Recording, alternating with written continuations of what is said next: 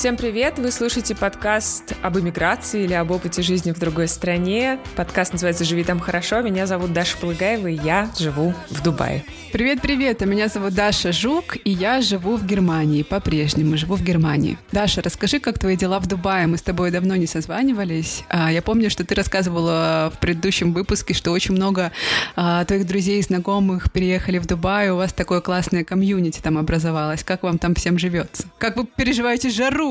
Ой, ну жару мы переживаем в основном дома. Вот сейчас мы с Машей можем выходить гулять только после пяти вечера, а утром я ее отдала в сад почти на всю неделю, потому что у меня уже нет э, возможности ее развлекать так же качественно, как э, когда ты можешь просто пойти погулять. Вот, поэтому, ну, слушай, в жару тут просто все дома сидят, ты научаешься жить в таком режиме и вечером выходишь погулять или гуляешь в моле. А в основном, на самом деле, у всех, мне кажется, прошел какой-то первый такой такой шок, и сейчас все решают бытовые вопросы, школы, квартиры, естественно, разобраться со всеми бумажками, и многие думают о том, чтобы, ну, хотя бы на какой-то период уехать э, или в Россию, или уехать куда-то, где не так жарко. Это должно помочь, мне кажется, освежиться. У нас на детской площадке только и разговоров, что о том, кто куда уезжает и насколько.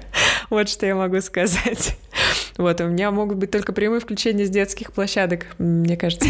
И мы тоже собираемся... Пора записывать, да. Да, сторис. И мы собираемся тоже, мы чудом, просто ты знаешь о наших приключениях, получили шенгенскую визу. Я так понимаю, что это вообще распространенная проблема для всех, кто живет за границей, но не в Европе. И пытается там получить шенген. Угу. И дело не только в том, что сейчас э, к России сложные отношения, но просто как-то система налажена таким образом, что его очень сложно здесь получить. Я знаю, что в Америке не просто тоже получить шенгенскую визу. И это был... Я не буду сейчас вдаваться в детали, но это был нереальный квест. Нам выдали, правда, всего лишь на полгода, но выдали, да, и мы собираемся тоже в июле, получится в общей сложности на полтора месяца э, уехать и немножко передохнуть от жары. Вот, было бы прям очень круто. Может быть, с тобой удастся встретиться, не знаю. Да, вообще было бы здорово, конечно. Я очень рада, что удалось получить э, визу, потому что ты, я помню, уже прям мечтала, мечтала о каникулах европейских, да. Италия, Франция, Швеция. Расскажи, а как у вас дела? Что новенького? Как у нас дела? У нас, э, у меня точнее, ностальгия какая-то невероятная. Мы с тобой про это уже говорили, и помнишь, мы записывали в начале самом вот, когда мы запустили подкаст, выпуск про ностальгию, очень и только что мы с Дашей перед... получился, да? да. Очень классный, очень душевный выпуск получился. Но сейчас он был бы еще более актуальным, потому что, мне кажется, настоящая ностальгия начинается через три года после переезда. Вот мы с тобой три года назад примерно переехали. Вот скоро у меня как раз будет три года mm-hmm. в июле. Да, и я тут периодически устраиваю себе русские вечера. А, позавчера у меня был такой русский вечер. Я сначала слушала Дудя, смотрела Дудя, потом я слушала стихи Цветаевой, потом я слушала Земфиру, потом Чайковского. Это просто Дудь, Чайковский. Интересное сочетание, да, но это вот прям какая-то такая отдушина моя сейчас. У меня есть гораздо более стыдное признание. Ну, во-первых, я тебя понимаю очень хорошо и тоже ностальгирую. У меня тоже постоянно флешбеки какие-то про Россию, про Москву. Так вот, на днях, а именно вчера, еду я на машине и думаю, что бы мне такого послушать. И ввожу я в Spotify следующий запрос «Русская поп-музыка». И ехала я в мол под группу «Гости из будущего», под... Господи, что там еще было? певица Максим, ну, как-то ее я пролистнула. Вот, вот от гостей из будущего я как-то получила удовольствие. Юлия Савичева. А, я помню. Это же было шоу такое, как оно называлось? Фабрика, Фабрика звезд. Да, да, да, да. Да, это какая-то, мне кажется, у меня была еще ностальгия по моей юности. Да, в общем, смотрела я на пустынные пейзажи кругом, и хорошо, что люди, проезжающие мимо, не слышали то, что слышала я. Вот, у меня вот так вот еще ностальгия проявляется таким стыдным образом. Ой, слушай, у меня такое тоже периодически бывает. Я недавно слушала Диму Билана. какие-то песенки, которые я любила, когда мне было лет 14-15, но потом, знаешь, ты переключаешься на Чайковского. Ну, в общем, человеке может сочетаться много всего интересного. Много прекрасного, да, однозначно. Так вот, да, давно мы обещали на самом деле поговорить про работу и хотели поговорить про работу в новой реальности, в эмиграции, в новой абсолютной ситуации, в которой огромное количество людей сейчас оказалось. Не все могут сохранять какой-то удаленный заработок для себя. И, конечно, теперь это уже не только для нас, но и прям для многих-многих актуально. Да, и у меня очень многие друзья и знакомые сейчас в поиске. Вот подруга Дина, про которую я рассказывала, ищет работу в Европе активно. Школьные друзья пытаются найти работу в Германии. Они отыскали у моего друга немецкие корни, немецкого дедушку, и теперь пытаются по этой программе специально переехать в Германию и ищет работу для айтишника, а он айтишник. А, и для нас, Даши, тоже это такая супер актуальная сейчас тема. Даша, расскажи про себя. Почему для тебя это сейчас актуально? Как ты себя перепридумываешь? Или хочешь перепридумать? Я поняла просто, что э, тяжеловато с рублевыми доходами в новой реальности. Вот. Э, сюрприз, сюрприз.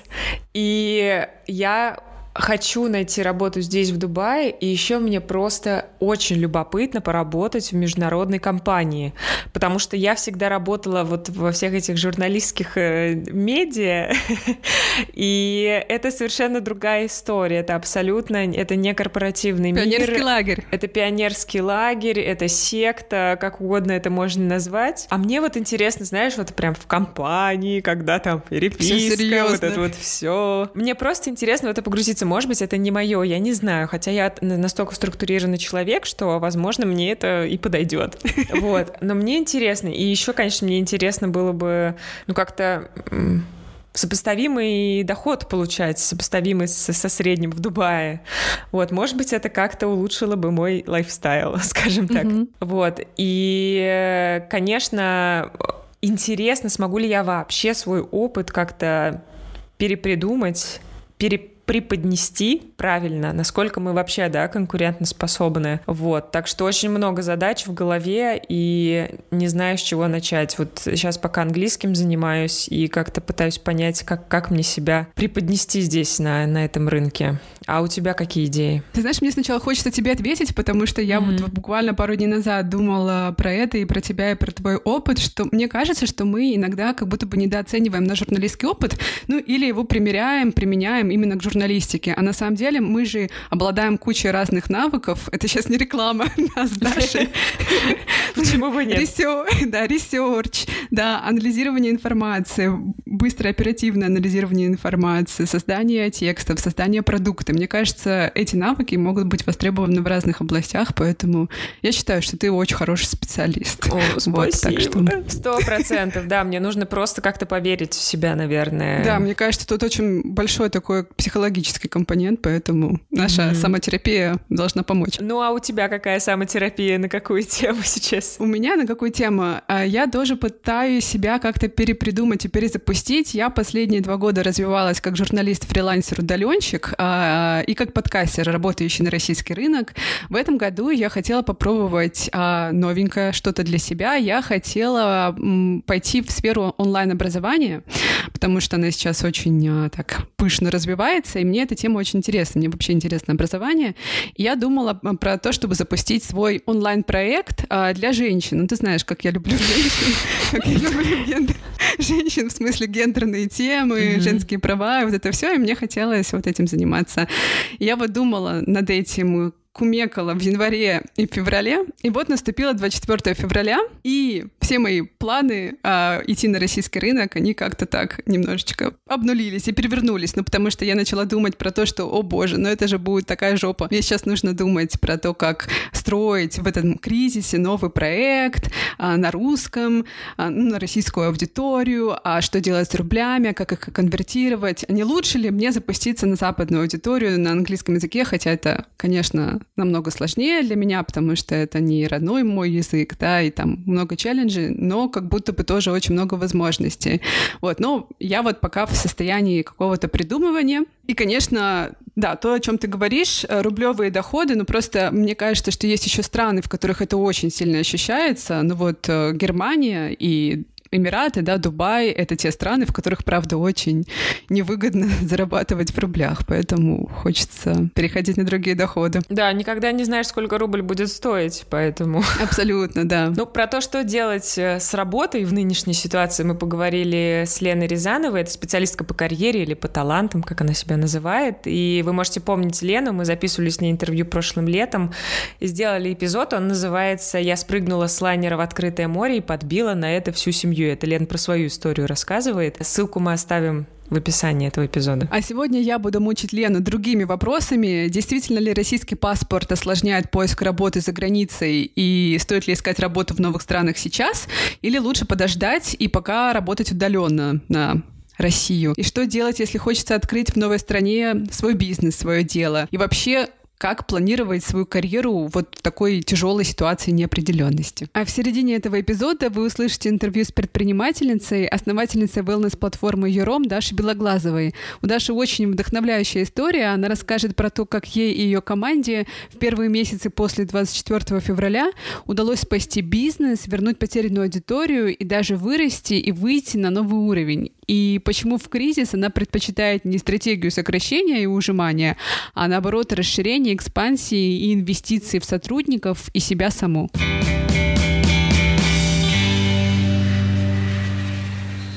Здравствуйте, Елена. Здравствуйте. Виделись с вами прошлым летом, когда мир совсем был другой. Как вы? Функционирую, я бы так сказала. Но все время есть ощущение такое фоновое, что при этом происходит что-то плохое, и туда очень легко свалиться, закопаться в этом во всем, утонуть. Тем не менее, сложно, тяжело, но оптимизм еще как-то не совсем закончился, не весь вышел. Хочется надеяться, что возможен исход мирный, и скоро посмотрим. Как у вас сейчас с работой? Я так предполагаю, работы очень много стало, еще больше, чем было. Да, Даш. Ну, не больше, чем было, потому что у меня есть своя вместимость по загрузке, и я ее после своего страшенного выгорания стараюсь не переступать, иначе я быстро закончусь а, и никому, соответственно, не помогу. Поэтому, да, работы много. Сейчас, конечно, поменялся профиль запросов, и я бы сказала, что вот в этом контексте, в котором мы сейчас еще поменялся, сложно как-то это назвать одним словом. Это может быть какой-то новый тип выгорания. Если хотите, я расскажу. Давайте, Среди да. наших слушателей есть люди, которые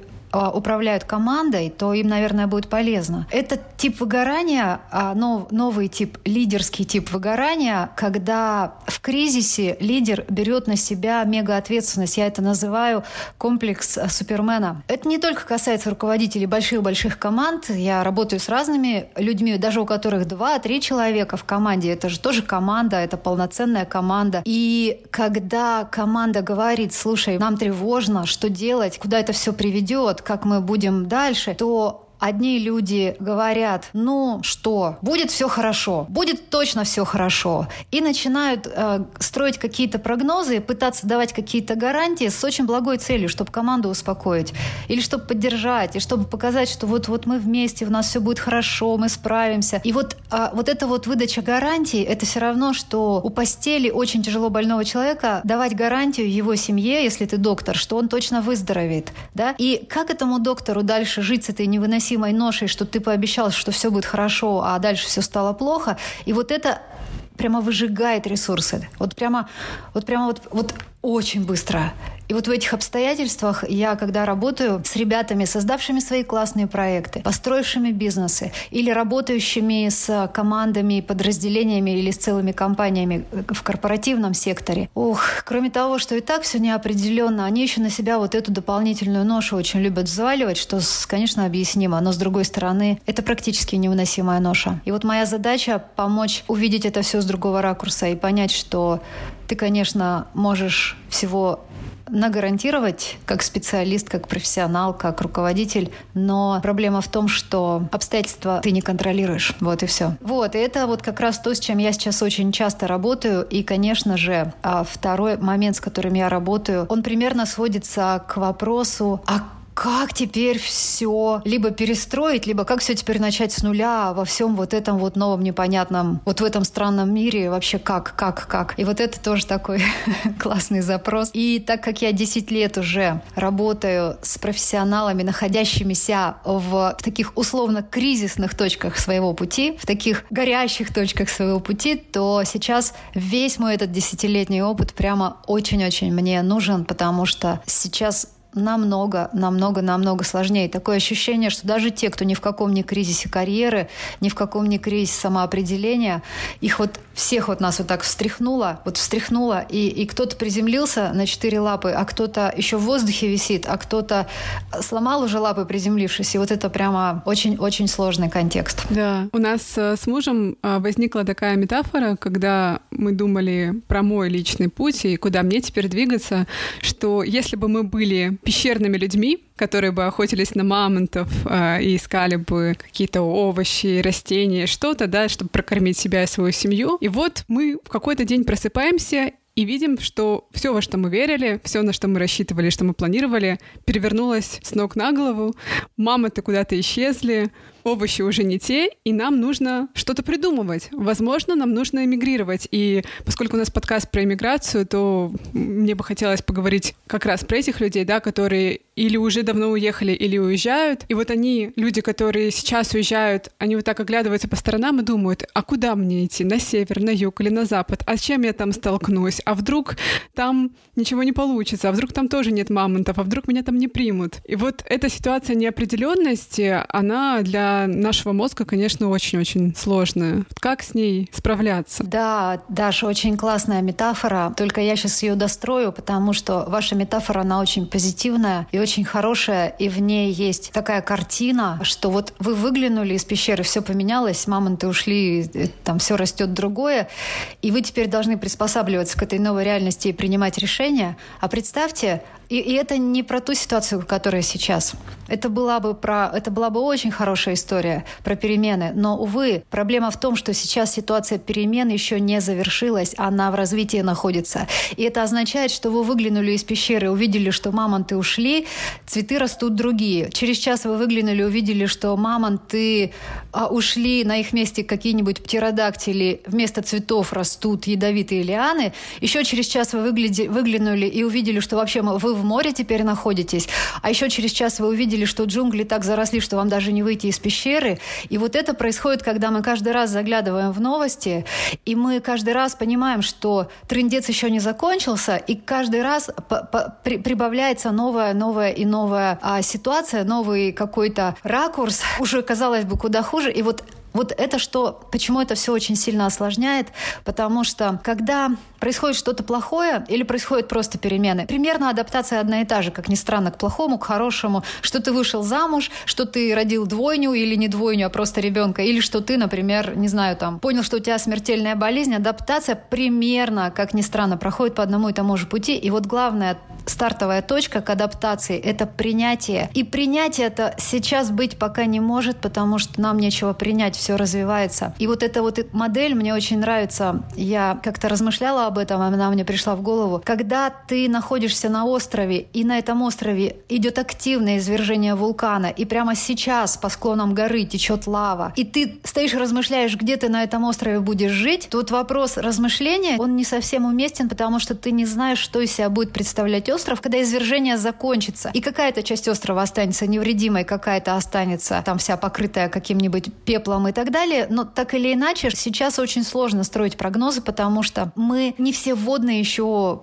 получили, не все водные еще осознали. И вот как раз э, есть такая точка некая, которую мы все ждем, и она для многих, я разговариваю, и, и последние три недели, а вот, вот все сходятся на том, что эта точка будет связана с завершением военных действий. Да, эскалация, возможно, еще какая-то, там переговоры могут быть очень жесткие, или какие-то еще могут быть новые санкции, или еще что-то, но когда хотя бы военные действия завершатся, то у нас уже появится, пусть это будет дно, Пусть это будет дно, но дно это какая-то твердая поверхность, от него можно оттолкнуться и начать всплывать. Сейчас мы до, доходим до дна, а оно проваливается все ниже, ниже и ниже. Вот в этом проблема. Поэтому ребята, которые сейчас размышляют, эмигрировать, не эмигрировать, если эмигрировать, то куда, то в каком качестве и так далее, то вот это вот все просто из разряда, ну такое, такое вот прямо вот угадать вот совершенно угадать. То есть здесь нет пока никаких твердых факторов, наверное, потому что непонятно. Ни по поводу одной страны непонятно, угу. что будет через год, непонятно. Еще к этому ко всему прибавляется ощущение, что российский паспорт становится неким препятствием для того, чтобы найти работу за границей или открыть свой бизнес для иностранной аудитории, да, для иностранного рынка. Как вам кажется, это так или это больше в наших головах? И что с этим вообще можно делать? Это и так, и не так. Во-первых, у очень многих людей с русским паспортом сейчас ощущение вот этой коллективной вины. И мы проецируем его на все происходящее, и мы прямо так выхватываем из всех новостей как раз те случаи, когда там в каком-то русском ресторане разбили стекла, или когда кого-то, там, друзей наших друзей каких-нибудь не приняли на работу и так далее. То есть отчасти это у нас в головах, и отчасти это реальность. И вот что касается именно работы, которая связана с трудоустройством где-то на месте или собственным бизнесом каким-то, опять же, на месте. И все вот это. Вот мне кажется, сейчас, опять же, в активной стадии происходящего, сейчас для этого не самое лучшее время. Не самое. И удаленно, если есть выбор, возможность поработать удаленно, без каких-то там оформлений и так далее, лучше поработать удаленно. Лучше поработать удаленно. Если а, бизнес хочется прямо на месте основать, то лучше побыть в стадии MVP, а, там что-то там поэкспериментировать и так далее. То есть вот пока по возможности не выходить в ситуацию, когда можно получить просто вот от какого-нибудь чиновника, вот просто такого, не знаю, излишне настроенного против, просто получить отказ ни с того ни с сего. Поэтому поэтому здесь сейчас осторожно. Вот. А если люди, вот у меня подруга, еще несколько знакомых, а, они в активном поиске работы на месте, да, и надеются, что именно вот этот тезис, эта мысль, что русские разные, и у нас у всех разные бэкграунды, а, она как раз может им помочь. И иностранцы тоже разные, да, кто-то находится в плену стереотипов, потому что очень много эмоций, ну а кто-то их как-то все-таки пытается разделить. Вот вы бы тут э, тоже советовали переждать, или все-таки, если есть острая необходимость именно, да, в том, чтобы найти работу и зарабатывать не в рублях, а в какой-то другой валюте, все-таки продолжать искать? Искать точно надо. Вообще поиск, он же все равно это процесс очень не быстрый, и к тому же сейчас та ситуация, которая сейчас в Европе, когда растет безработица, и когда страны сами решают проблему вот этой растущей безработицы. Был же ковид. Кто-то сейчас о нем, если помнит. Ковид-то очень сильно бомбанул по рынку труда. Очень сильно. И как раз мы еще тут все от ковида-то толком не оправились. Некоторые индустрии так вообще еще на ноги не встали. И тут раз и вот такое происходит. И поэтому вообще сложная была ситуация на рынке труда. И даже если бы так вот по-хорошему кто-то сказал, а я хочу переехать, я хочу искать новую работу. И то было бы, ну так, такое время неоднозначное. А тут еще и вот, вот, вот, вот еще вот эта ситуация. Поэтому, в принципе, этот процесс легким не будет, но вы правильно сказали, Даш, очень зависит от того, а что у человека есть предложить. И если специализация какая-то уникальная, если классные, интересные компании, если есть местный язык, то есть не просто английский. Английский, конечно, однозначно нужен, но если еще есть какой-нибудь местный там французский, не знаю, испанский, итальянский, немецкий и так далее, конечно, это дает гораздо больше шансов, но этот процесс легким, скорее всего, не будет. Пока, во всяком случае, точно. Я понимаю, что многие хотят, наверное, услышать какой-то оптимизм и чтобы хоть кто-то сказал, что все будет хорошо. Но мне кажется, что оптимизм может быть опасен тем, что формирует ожидание, что скоро-скоро все станет хорошо или что-то будет легче, чем будет. И вот мне кажется, что лучше сейчас вот этим хорошо не перегревать никого. Да, мы сейчас смотрим на эту реальность, она нам нифига не нравится. И мы понимаем, что еще предстоит столько проблем решить до того, как эта новая реальность станет новой нормальностью. И вот если мы находимся в этом спокойном присутствии, и мы готовы, засучив рукава, делать то, что нужно сделать, чтобы все было нормально, то это одна позиция. А если человек просыпается и говорит, ну сегодня-то будут хорошие новости, ну сегодня-то я там найду работу, или ну сегодня-то... И вот, вот это каждый раз, когда новостей пока не будет и пока каких-то изменений к лучшему не будет, его это каждый раз как будто по-новому накрывает. Ему опять придется выбираться из-под своих таких завалов эмоциональных. Поэтому лучше видеть все э, во всех оттенках, угу. во всех тонах, не только в хорошем свете. Вы сказали про удаленку, да, что, возможно, сейчас лучшее время для удаленки, то есть э, искать работу на российском рынке, да, несмотря на то, что он не кажется стабильным, но все-таки это то, что нам знакомо, это понятный контекст, это понятный язык и прочее. То есть это вариант. Ну да, и, и это всегда вариант. Вообще для всех, кто уезжал, э, мы сейчас, опять же, про мирное время, когда кто-то планировал переехать, то, естественно, чем больше финансовой стабильности и профессиональной стабильности именно на время переезда, тем лучше. И поэтому идея про то, что есть какая-то работа, при этом, может быть, она part-time, но она удаленная, и она дает тебе вот, эту, вот этот маленький пятачок стабильности, такой, как маленький мостик с перилами, за который ты можешь подержаться, пока ты идешь над этой бурной рекой перемен. Это, конечно, очень круто. Я бы даже сказала, что вот здесь очень хорошо может сработать принцип good enough job. То, что я советовала ребятам, которые говорили, я хочу работу своей мечты, я хочу карьеру своей мечты, я хочу вот сделать вот то-то, то-то, то-то. И я говорила, это все круто, но на переходный период любая работа, которую ты уже позавчера делал, там, ну, условно говоря, там, ты уже перерос этот уровень давно, ты уже в разы круче, ты уже левой ногой можешь ее делать, не просыпаясь, она окей, эта работа годится для того, чтобы поддержать тебя на переходный период. И, конечно, ты ее будешь делать хорошо, то есть это не значит, что берите любую работу, куда вы можете себя продать, и делайте ее фигово, и через какое-то время это обнаружит, вас уволят, но у вас там будет какое-то время, месяц, например. Не-не-не, это ни в коем случае так нельзя.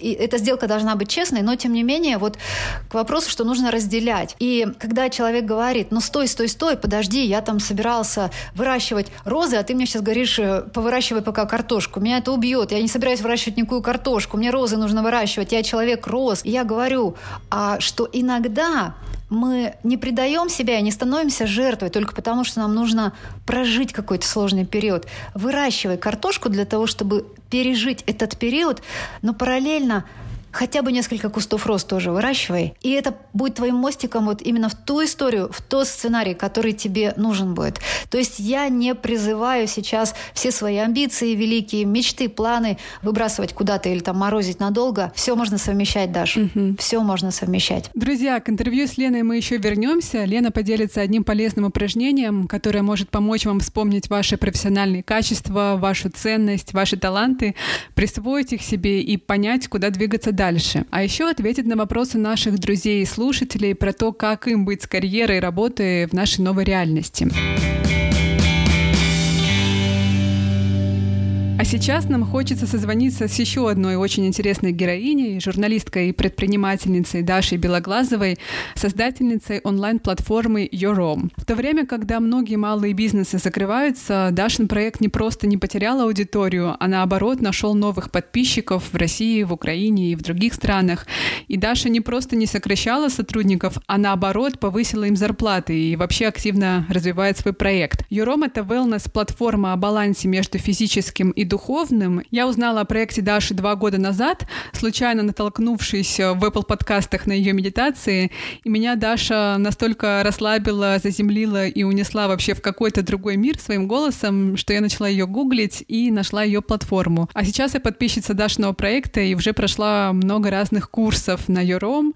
А, недавно, кстати, вышел очень актуальный курс про то, как пережить кризис, а, как сохранять устойчивость в трудных жизненных ситуациях и как занять занять авторскую позицию по отношению к своей жизни. Да, все ссылки, как обычно, мы в описании оставим.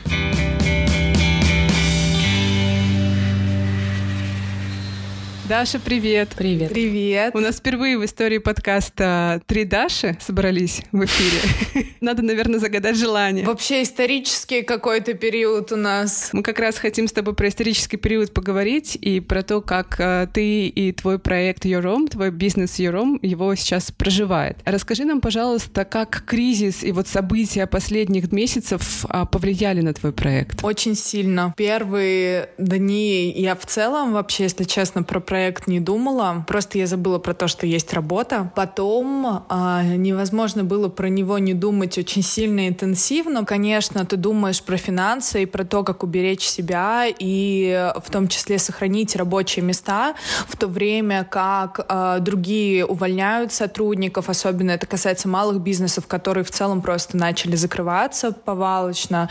И э, у нас в том числе в команде есть э, человек с Украины, который э, успел э, переехать в Польшу. Она сейчас в Польше находится. И последний человек, которого мне бы хотелось сокращать, это этот человек. В общем, мы пошли немножко не по тропе логики. Я сейчас вернусь к содержательной части, да, про стратегию, про наполнение проекта. Но э, мы, в общем, про то, как мы справились с кризисом, мы, наоборот, повысили зарплаты. Я повысила зарплату ей, я повысила зарплату еще нескольким людям, кто особенно вовлекался в период кризиса в решение наших задач с платежной системой и со всем остальным. И мы также, вот что касается стратегии именно такой технической, мы решили повысить стоимость подписки. Раньше она стоила 900 рублей, затем она стоит, э, сейчас она стоит 1650 рублей. В общем, очень много маленьких стратегических решений и больших стратегических решений привели нас к тому, что как мы 95% клиентов потеряли, так мы их и вернули за буквально первые несколько недель апреля и пошли в рост. То есть мы во время кризиса не только не потеряли сотрудников, не только не провалились, мы еще и выросли в этот кризис. И все это благодаря не только нашим техническим решениям, но и благодаря содержательной части. Потому что вот как раз основным источником стресса для меня это было то, что нужно было думать не только про какие-то финансовые нюансы, юридические нюансы, разбираться в том, в чем я не разбиралась раньше, потому что элементарно все деньги, которые у меня были на моих российских счетах, мне их нужно как-то выводить было в Грузию, и я просто за какие-то, не знаю, экстремальные сроки освоила биткоин и так далее. И параллельно с этим очень много сил нужно было на то, что на самом деле занимало все мои мысли. Это как продолжать быть полезной людям. Потому что у нас уже был определенный контент-план, уже были отсняты определенные курсы, определенный контент был подготовлен, была проделана очень большая работа. И тут я понимаю, что мне вообще само это нафиг не нужно, то, что мы там наснимали и подготовили. Я бы сама такое не стала читать. Ну как я могу что-то делать искусственно в своем проекте? Это проект, это вообще мое все, я его безумно люблю. Я верю в его ценность и полезность для других. И эм, я начала думать о том, а что бы я сейчас хотела читать, что бы я хотела сейчас изучать, что бы мне действительно помогло в этой ситуации, если бы я была на стороне тех, кто остался в России, если бы я была на стороне тех, кто эмигрировал из России, если бы я была тех, кто остался в бомбоубежищах а, в Украине, если бы я была на стороне тех, кто успел уехать из Украины. А, мой мозг просто расслаивался, мне кажется, параллельно с тем, что мы здесь а, в Грузии оказались просто в центре иммигрантского мира, скажем так, и ты физически еще стремишься помочь людям буквально. Я за первые две недели здесь, в Тбилиси, помогла переехать больше, чем 600 людей из а, России и с Украины. Это параллельно вот со всем, что я только что рассказала. В общем, я думала о том, как мы можем быть полезными, и что я бы сама хотела изучать и читать сейчас, что мне вообще помогает сориентировалась так, что мы начали делать эм, New Reality Calls в рамках подписки. Раз в неделю мы созванивались с психотерапевтами, психологами и говорили о том, что сейчас на самом деле у всех на уме, на душе, на сердце, под сердцем. А, те темы, которые я не видела, чтобы поднимали другие в своих лекциях или в вебинарах, или марафонах, или курсов. Мы говорили про кризис самоидентичности, для тех, кто проживает горе по своей родине. Мы говорили с другим специалистом про то, почему реакции людей отличаются и почему важно понимать э, тонкости этих реакций. Мы сняли, уже сняли, скоро добавим на платформу курс э, с AS Platform про то, как э, любой soft skill, любое хобби преобразовать в бизнес. Сделать это самостоятельно, без большого бюджета, без команды. Это то, что будет актуально всем, кто потерял работу, кто переехал в другую страну и думает о том, чтобы начинать что-то что-то с нуля в онлайн-пространстве, хотя привыкла работать офлайн, да, в Москве или в Питере, или в Киеве, или во Львове, где угодно. И таких продуктов у нас готовится очень много. Они, мне кажется, все очень ценными, актуальными. Фух, ну я долго могу про это рассказывать, правда. Даш, ты сказала, что ты в этот кризис решила не просто никого не увольнять, а наоборот повысить зарплаты. Это такое очень интересное решение, на мой взгляд. И еще я помню, что в самом начале этого кризиса ты написала пост у себя в Телеграме про то, что беднеть и богатеть — это всегда выбор, и что ты осознанно пошла по пути не экономии, а инвестиции и расширения. Кому-то такой выбор может показаться очень нелогичным, а как бы ты сама его объяснила? Это опыт и других кризисов в проекте, потому что это, да, самый сложный наш кризис сейчас, но были же и другие, и я попробовала уже по-разному. И вы знаете, вот так э, работает наша психика, что когда э, тебе плохо или когда ты проживаешь кризис, то как будто кажется логичным скатываться по воронке вниз, обрубая шаг за шагом все, что приносит тебе удовольствие. Ну, например, вот зачем сейчас покупать красивую одежду, да, когда люди страдают и голодают? Вот зачем мне ходить на кофе с друзьями по утрам, когда у кого-то вообще сейчас нет друзей, близких и кофе?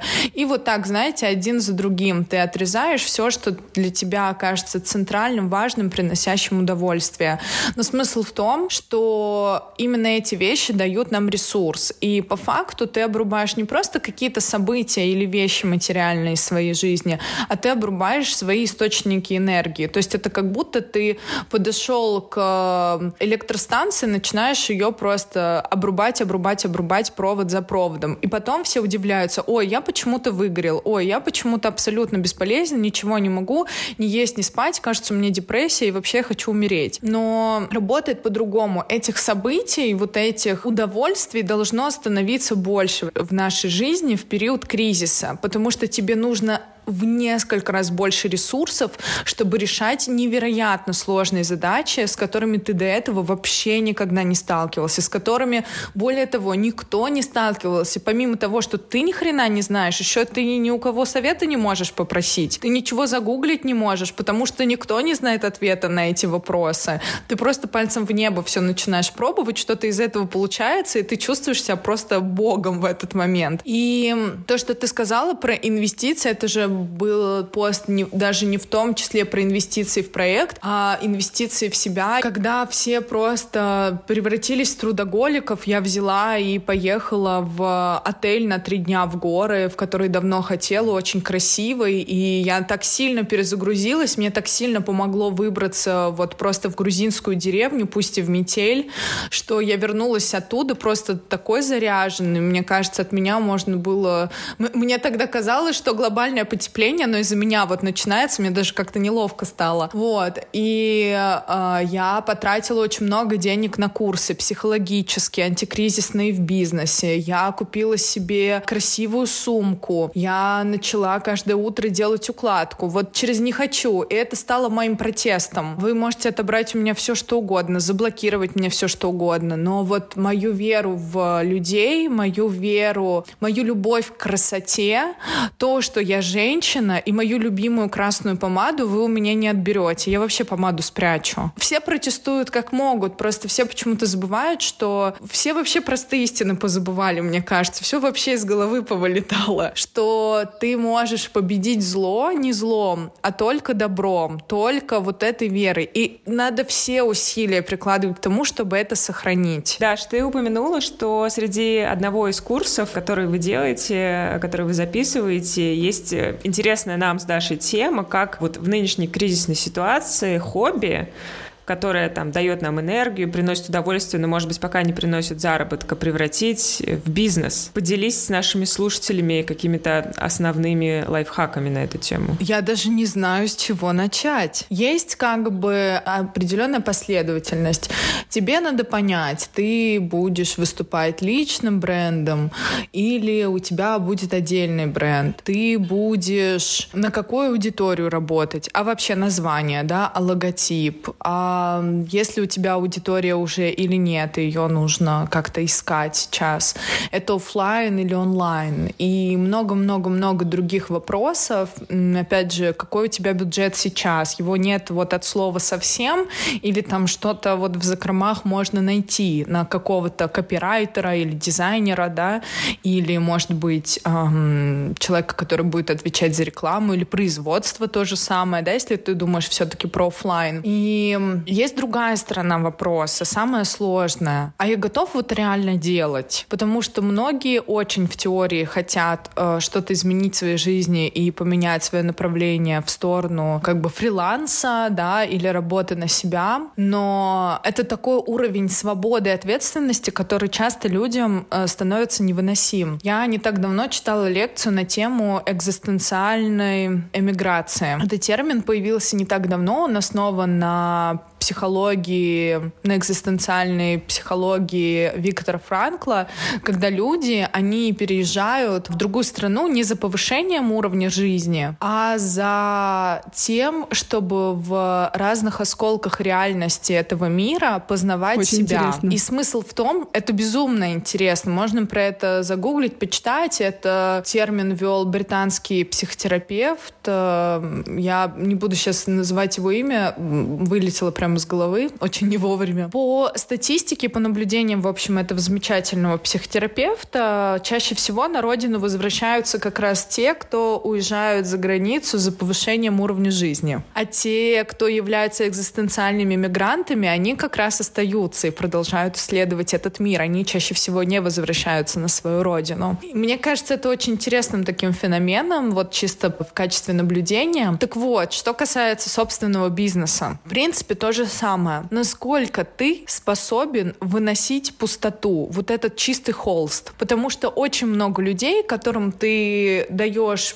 белый лист, чистый лист бумаги и э, говоришь, нарисуй мне что-нибудь. Вот тебе фломастеры, масло, акварель, простые карандаши. Пожалуйста, создай мне рисунок. И люди делятся здесь на две категории. Первые, просто не думая, берут и начинают рисовать. Да? Кто-то придумывает какую-то концепцию, у кого-то сразу какая-то идея рождается в голове, а другие смотрят по сторонам вопросительно и ждут какой-то подсказки. А вот так я, а может быть, я даже, а мне с какой части начать? А вот этот цвет, он, а он с этим сочетаться будет, зеленый с красным, они вообще сочетаются? А масло, наверное, долго сохнет. Нет, нет, нет, я, наверное, карандашом нарисую. Ой, а если что, я могу разрезать пополам и сделать вот как-то, чтобы как будто ничего не было. И вот это две разные категории предпринимателей. Ну, вернее, предприниматели и не предприниматели от слова вообще.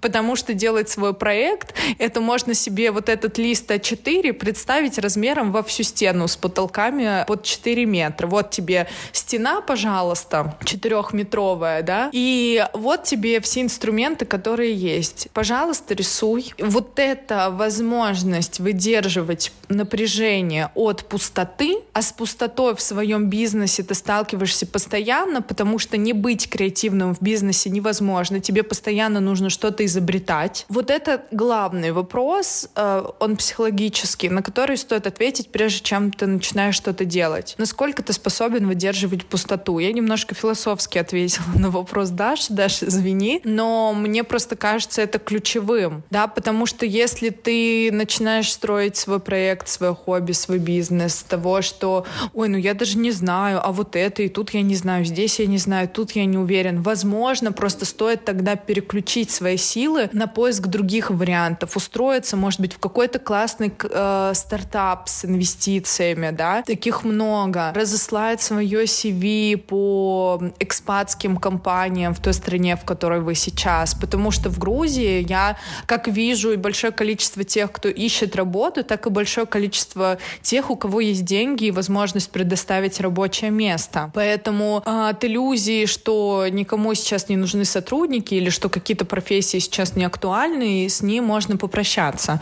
Я сейчас э, очень привыкла говорить так, что многое изменилось, но не все. В финале мне бы хотелось попросить тебя рассказать э, удивительную историю про подписчиц из Украины, которой ты со мной делилась. Мне просто в какой-то момент, когда мы начали делать э, New Reality Calls, мне просто начали писать написать, Даш, мне так страшно, когда тут сирены. Я сразу включаю платформу. Любой из курсов на выбор или просто какую-то медитацию или статью у вас открываю, мне так спокойно становится сразу. Я вообще, я как в другой мир проваливаюсь, там, где вот есть ваш голос и где есть ваши эксперты. Мне так это ценно. И э, таких сообщений, конечно, все больше и все больше мы видим в статистике тех, кто оплачивает подписку украинской картой. Когда мы еще не придумали, как нам принимать платежи с украинских карт, произошло такое. Как раз девушка написала, что «Добрый день, я с Украины, у меня никак не получается оформить подписку, но она мне очень нужна, помогите мне, пожалуйста, как мне, что мне сделать». И меня очень растрогало, я помню ее сообщение, я им поделилась себя в личном инстаграме, и мне какая-то русская девушка ответила, Даша, давайте я ей оплачу подписку. У меня же все работает у вас в системе, давайте как, куда перечислить, и вы ей откроете доступ.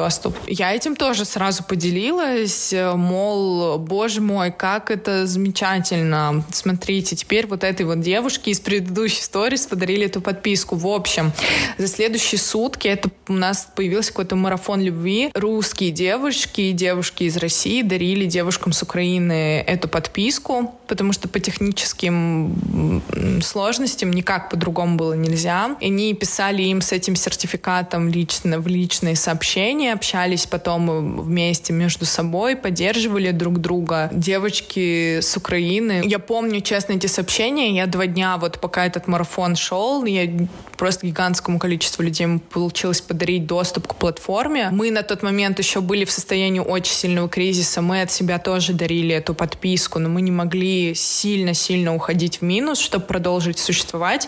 Мы как бы свой максимум тоже с точки зрения подарочных сертификатов сделали. В общем, я два дня не просыхала, можно сказать, рыдала просто, потому что это был такой переизбыток любви и какой-то взаимной поддержки от двух наций, которые на другой стороне э, экрана воюют. Вот в моем телефоне они любят друг друга и поддерживают. Даша поделилась со мной этой историей, когда мы с ней созванивались, и я просила у нее консультацию по поводу своего онлайн-проекта, и тогда эта история меня очень вдохновила, надеюсь, вас тоже. А сейчас давайте вернемся к интервью с Леной Рязановой и к ее ответам на вопросы наших друзей и слушателей. Многие западные компании закрыли офисы в России и предлагают людям искать новые роли а, внутри компании уже за рубежом, да. И понятно, конечно, что у всех уникальные ситуации, но, может быть, есть какой-то универсальный совет, который можно было бы дать таким людям. Вот как доказать, что ты все еще можешь быть полезен компании, даже если твоей позиции нет в этой компании больше? Я считаю, что здесь все начинается с представления человека о самом себе. И никто никогда не докажет, что от него есть польза, и он несет какую-то ценность, и он вообще интересен, если сам он в это не верит.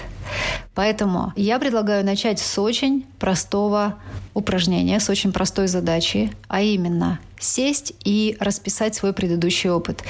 Не столько в формате CV, а потому что в формате CV он выглядит, ну так, как бы с одного ракурса. Меня интересует что-то гораздо более а, широкое, чем формат CV. У меня есть упражнение «Четыре чемодана».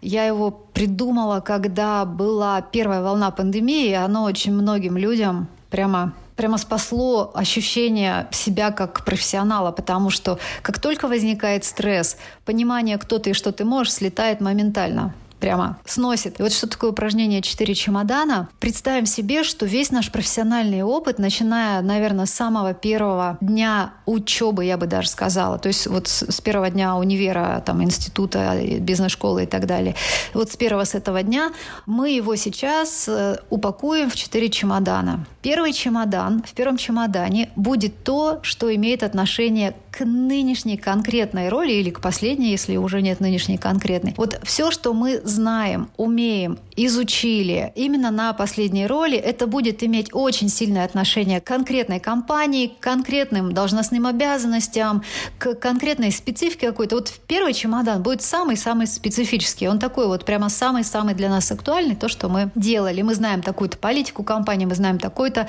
там, такую-то ситуацию на рынке, мы делали то-то, то-то, сделали вот то-то. То есть вот первый первый чемодан. Во втором чемодане он такой более будет стратегический, и там будут лежать большие-большие блоки, а блоки информации о нас. Такие большие вещи, которые а, мы видим только с высоты птичьего полета. Ну, например, допустим, я, человек, человек говорит, сколько лет я управляю, в принципе, командой? Вот сколько лет я уже управляю командой? Восемь лет уже я за свою карьеру управляю командой. Это сюда. Сколько лет я в финансах? Тут даже можно посчитать, начиная с учебы, если образование было специфическое, там, финансовое, например. Все, там, 15 лет я в сфере финансов, да? То есть вот здесь вот такие большие вещи в какой-то сфере, что, что и как. А в третьем чемодане это такие совершенно универсальные навыки, то, что часто попадает в категорию transferable skills, то есть навыков, навыки, которые мы легко переносим из одной сферы в другую. И здесь будет, ну, например, умение писать, там, умение выступать, умение преподавать, умение управлять проектами, умение запускать продукт, умение рассчитывать бизнес-модель и так далее. То есть здесь будут такие вещи, которые...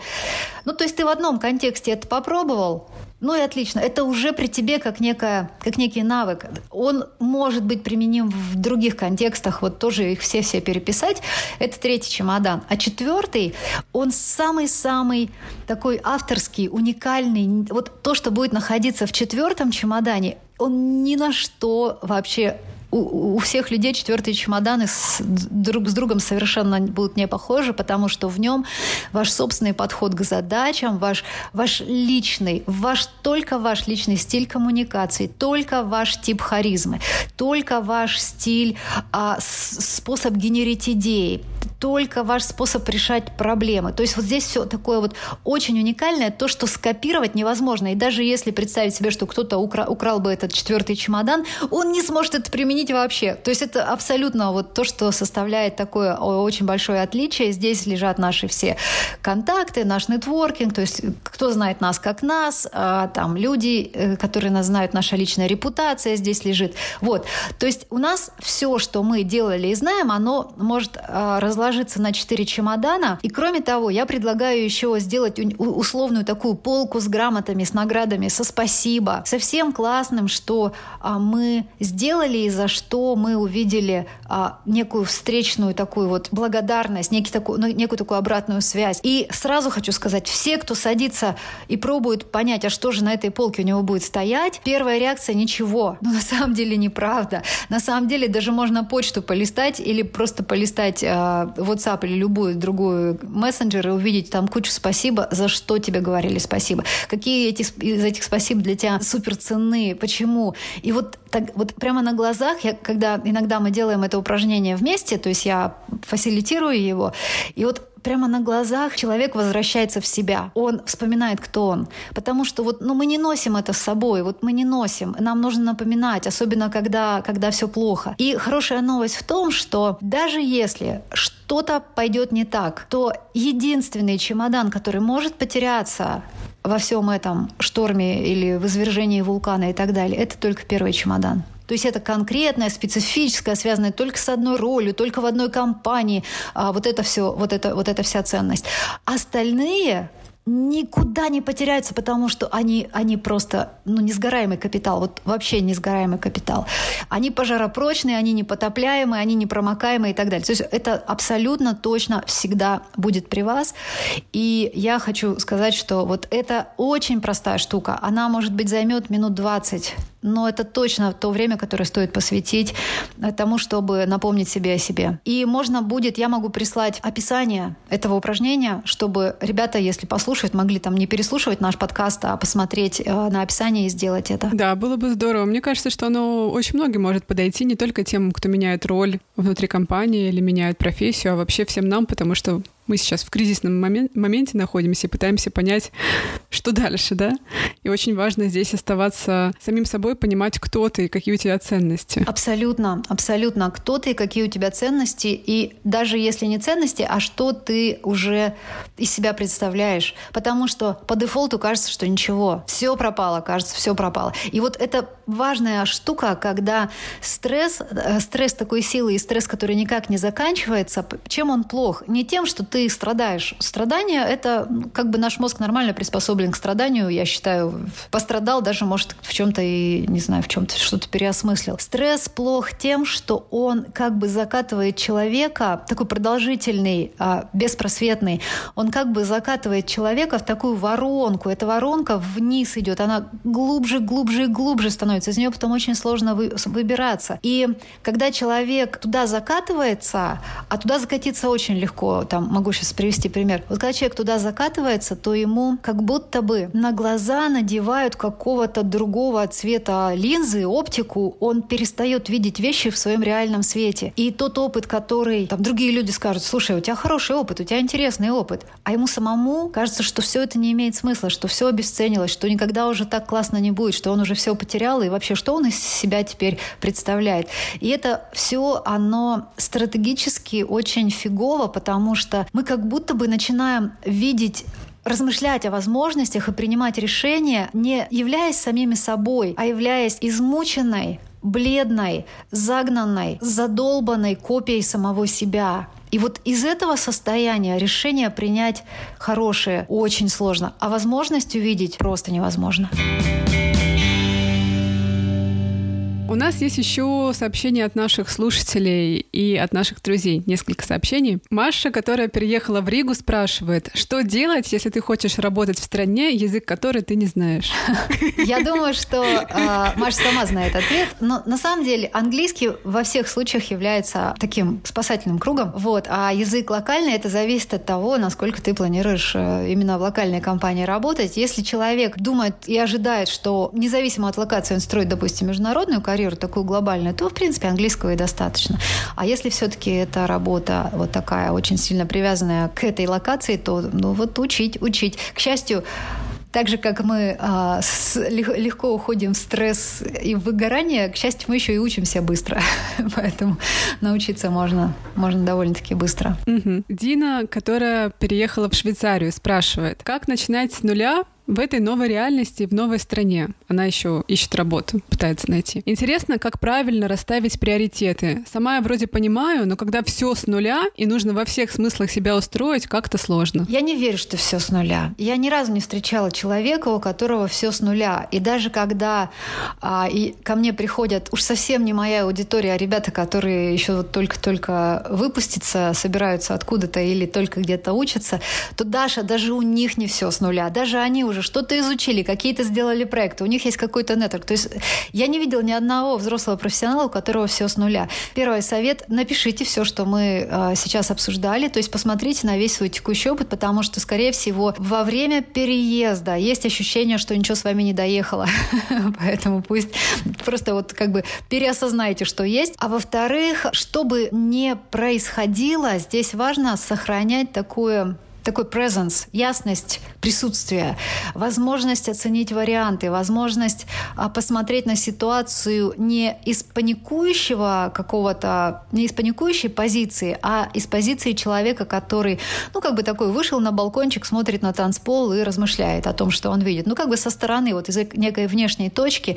И вот эта позиция, если человеку ее удается сохранить, она очень крутые варианты ему подбрасывает, потому что можно увидеть то, о чем и в голову не, не, не приходило, но ключевое, я бы хотела сказать вот что. У каждого профессионала есть свое персональное понимание, что такое успех. И если для кого-то это работать с утра до вечера, буквально когда work-life balance выглядит как 90 на 10, и что, кстати, тоже круто, у всех он тут все, все индивидуально, и ты такой весь только в этом, и в этом твой кайф, да, или наоборот, когда все так размеренно, прекрасно, когда там чаепитие с детьми, с друзьями, и когда никаких выходных на работе, и когда после пяти часов вечера невозможно думать о работе, потому что это уже семейное время, вот и у людей прямо разные-разные-разные представления о том, что как для них выглядит успех, и вот надо этим видением успеха и руководствоваться, как некой такой, как неким маяком. И от этого тоже очень много зависит. Соответственно, как только ты понимаешь, а какой успех тебе нужен на этом этапе твоей карьеры, ты сразу же начинаешь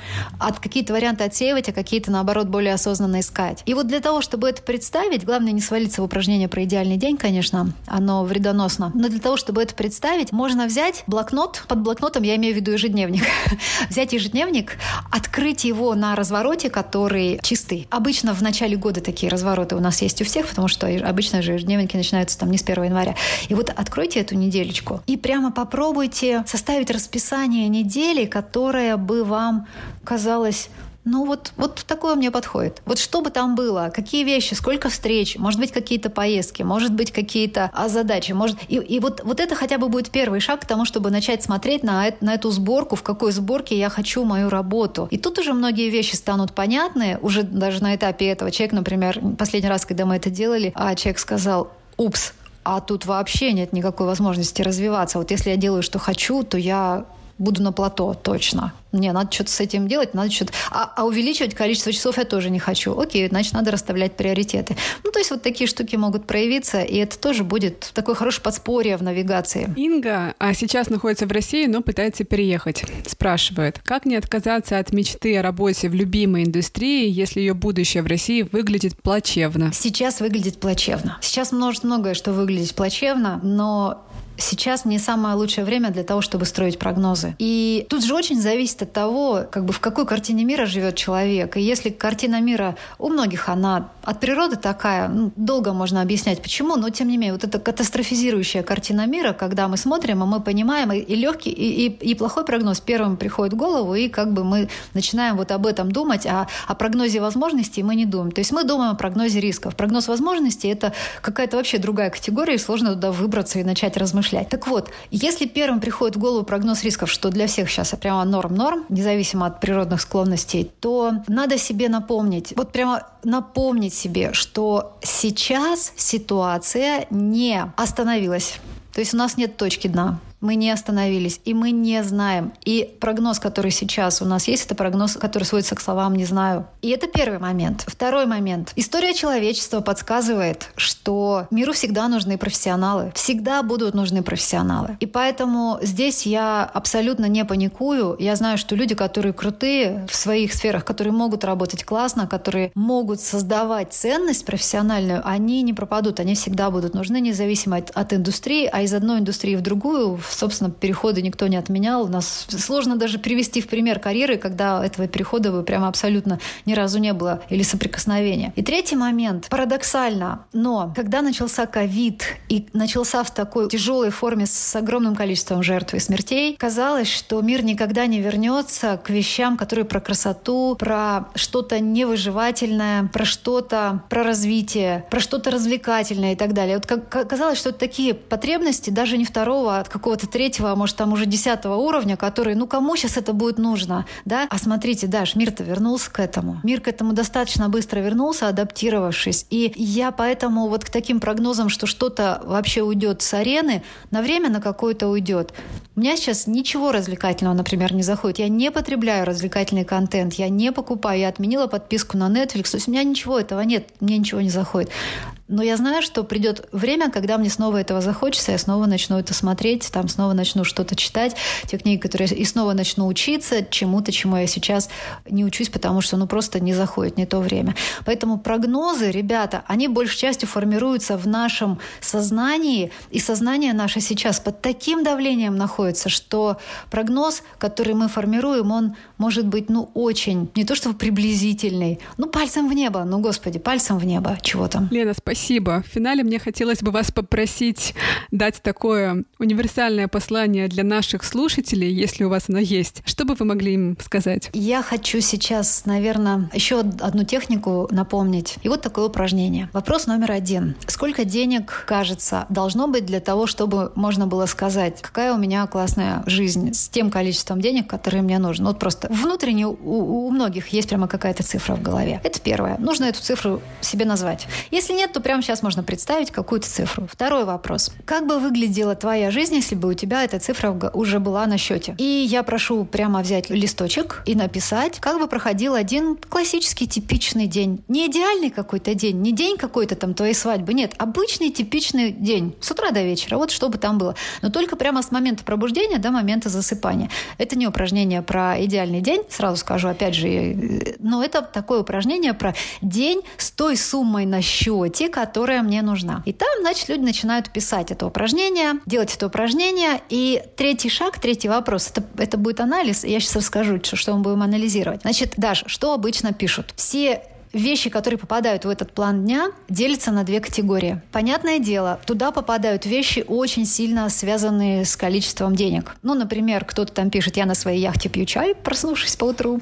Кто-то пишет, я полетел э, на своем личном самолете на встречу там со своим другом, каким-нибудь владельцем футбольного клуба, например. То есть вот эти вещи, которые прямо всегда есть, как правило, всегда. Это первая категория. И нам она, по сути, не нужна для анализа. А вторая категория, там будут всегда вещи, вещи, пункты, события дня, которые связаны не с деньгами, а связаны с качеством времени. И это вещи, которые очень простые. Ну, например, пойти в кино с детьми. Или повозиться с собаками, да. Там гулять с собакой час или два часа по лесу вообще никуда не спеша. Главное дать человеку возможность это все написать. Такие классные вещи. Или, например, сидел с книжкой в кофейне и читал, и вообще там три часа читал, кайфовал. Или писал книгу с утра час, допустим, глядя в окно. Опять же, то есть вот кайфуя от каждого слова. И вот в этом во всем, или, или допустим, вечером просто с друзьями сидел, общался. То есть вот будет очень много вещей, которые связаны с классным качеством времени, наполненным прямо вот ощущением, что классно все. И вот в этом, вот, вот здесь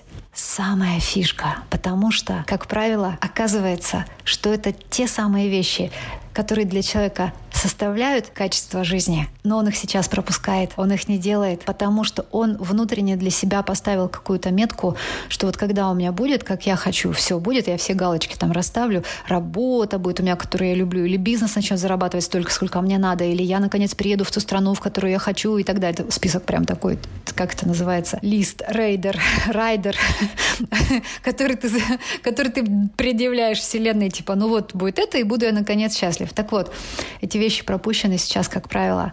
Эти вещи не стоят денег, как правило. Эти вещи стоят только времени. И когда человек, глядя на, на них, понимает, что сейчас они могут быть частью его жизни прямо сейчас. И он может сейчас сидеть, писать книжку. Или он может сейчас два часа гулять с собаками. Главное же спланировать. И он может с детьми валяться на полу и собирать огромный-огромный пазл. Или еще что-то. И вот тогда, когда вот это становится понятным, и становится понятным, а что же там такое, что конкретно, потому что там вся будет конкретика в этом класс. Спроси просто человека, что ты сейчас пропускаешь. Ни за что не скажет. Не сообразит просто. А дай ему это упражнение, будет видно. И вот хотя бы если что-то из этого попадает сейчас в реальности, начинает человек это делать, то очень много энергии возвращается. Спасибо. Вдохновляющий финал у нас. Я вам за это благодарна. Я благодарна. Спасибо, что позвали. Спасибо, что дали возможность поделиться. И я очень хочу пожелать всем сохранить себя, это самое главное. Потому что нам столько работы предстоит, классной работы, сложной работы. Ну, короче, всем точно предстоит, поэтому давайте уж сохранимся. Нам нужно будет строить да. этот мир. Да. да. Строить новую нормальность из новой реальности. Построим. Я уверена, что построим. Я тоже. Спасибо, Лен. Спасибо большое. Всего доброго. До свидания. Друзья, спасибо большое, что вы дослушали наш подкаст до конца. Мы будем очень рады вашим оценкам и комментариям в Apple подкастах, на Кастбоксе. Вообще нас стало сильно больше за последние несколько месяцев. Оно и понятно, очень большое количество людей уехало. И мы верим, что наш подкаст помогает вам. Мы надеемся, что вам как-то легче переживать все эти изменения, которые в вашей жизни происходят вместе с нами. И мы будем очень рады, если вы поделитесь нашими эпизодами где угодно, в любых запрещенных социальных сетях, пожалуйста, оставляйте ссылку. Да даже если вы с одним человеком поделитесь, уже будет большое дело для нас. Да. А еще мы хотим поблагодарить наших патронов за поддержку. Маргарита Даньшина, Антон Скорый, Джей Джей Лэмби, а, Анастасия Горелова и новенький патрон у нас появился, Ксения Дорина. Спасибо вам огромное. Нам очень хочется познакомиться со всеми вами, с нашими патронами и встретиться лично, но поскольку мы все живем в разных странах, подкастах а, мы предлагаем встретиться онлайн на кофе Zoom, и вот мы хотим такие кофе Zoom периодически теперь организовывать и делиться разными иммигрантскими переживаниями с вами. А, на первой встрече хотим поговорить про разные турбулентности адаптации, кто как справлялся, поделиться лайфхаками друг с другом.